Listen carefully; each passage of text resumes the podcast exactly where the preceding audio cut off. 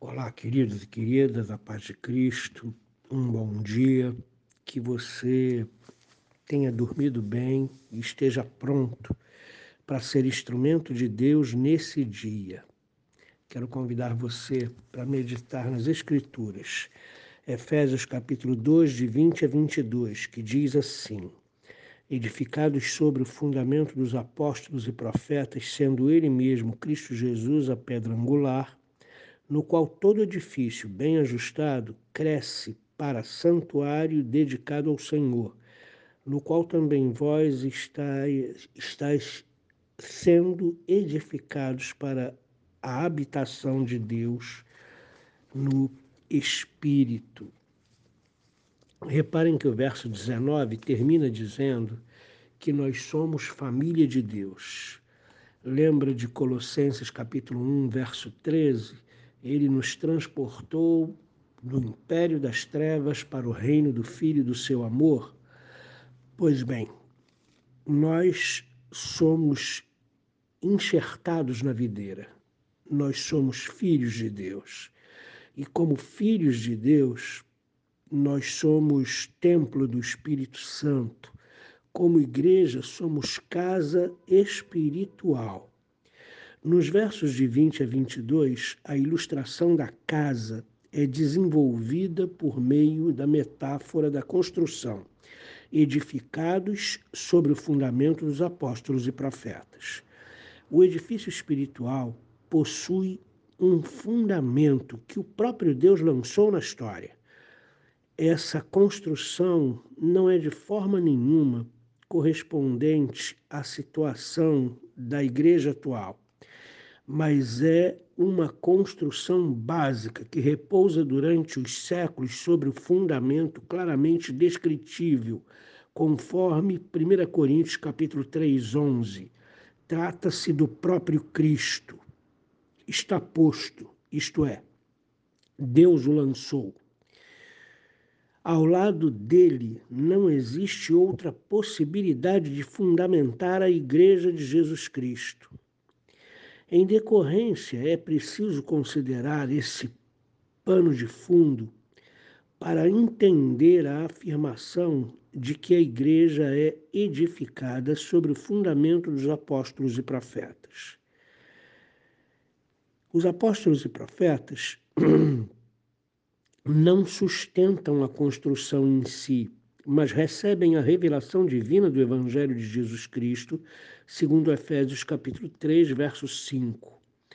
Nisso, no entanto, reside sua importância fundamental para a Igreja, pelo fato de que aprove a Deus desvendar o mistério de Cristo por meio dessas testemunhas, ou seja, os apóstolos e profetas Primeiro, a igreja formada de judeus e gentios e que possui Jesus Cristo como alicerce e alvo, porque ele é o cabeça e nós crescemos para ele.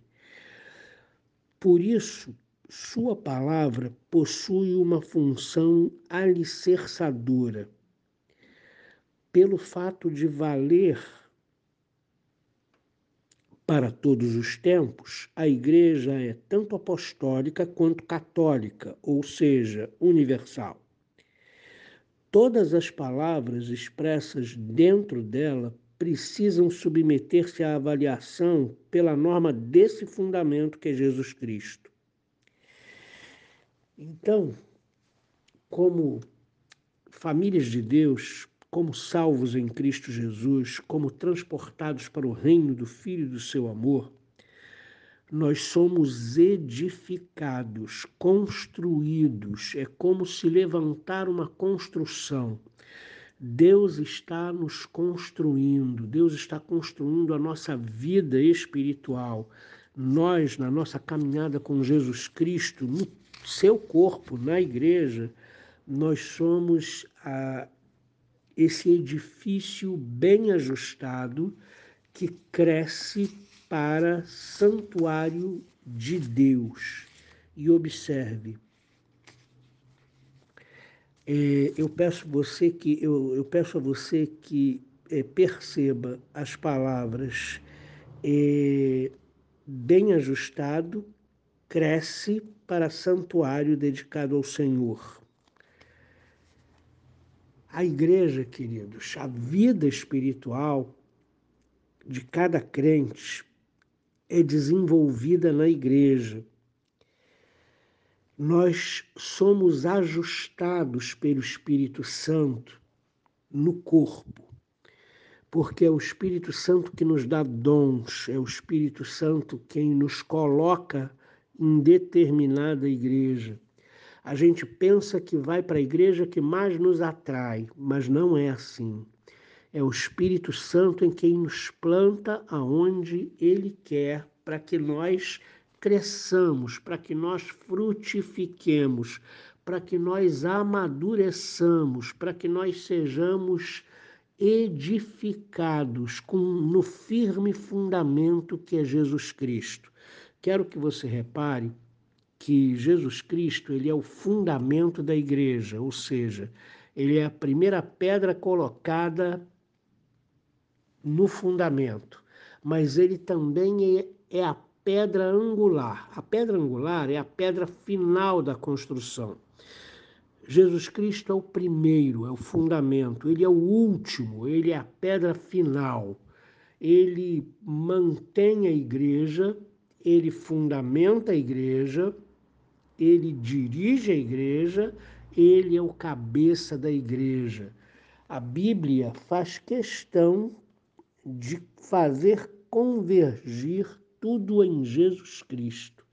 Ele é o Salvador, ele é o Senhor, ele tomou o livro da mão direita daquele que está sentado no trono, Apocalipse 5.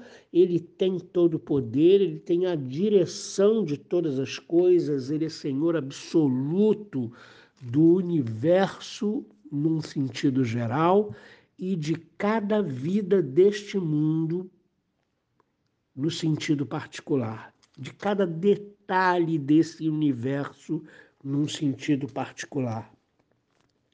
A ideia é que se estamos edificados em Cristo, se o corpo que é a igreja está bem ajustado, nós crescemos nós amadurecemos, nós somos fortalecidos. A pergunta que eu quero fazer para você é a seguinte: Como é que vai a sua vida espiritual? Você nota que você tem crescido, que você tem amadurecido, que você tem sido fortalecido por Deus? se estamos em Cristo Jesus sendo edificados no fundamento dos apóstolos e profetas, ou seja, na sã doutrina, nós crescemos para a habitação de Deus no Espírito. Então, cresça espiritualmente. Você está em Cristo, cresça espiritualmente, seja edificado a cada dia, seja amadurecido a cada dia, porque nós estamos em Cristo. Procure uma igreja onde você se ajuste e que você possa servir nesse, nessa igreja. Não existe crente fora da igreja. Existem muitos desigrejados hoje, mas infelizmente eles estão equivocados porque, biblicamente falando, dentro da doutrina dos apóstolos e profetas, dentro da sagrada palavra de Deus, não existe espaço para desenvolver a salvação fora do corpo de Cristo. Estar fora da igreja é você não tem condição de desenvolver a sua salvação. A salvação é desenvolvida através da graça de Deus no meio dos crentes, no meio da igreja, no meio de toda a imperfeição que cerca a igreja e de toda a bênção que está sobre a igreja, porque a igreja é o corpo de Cristo.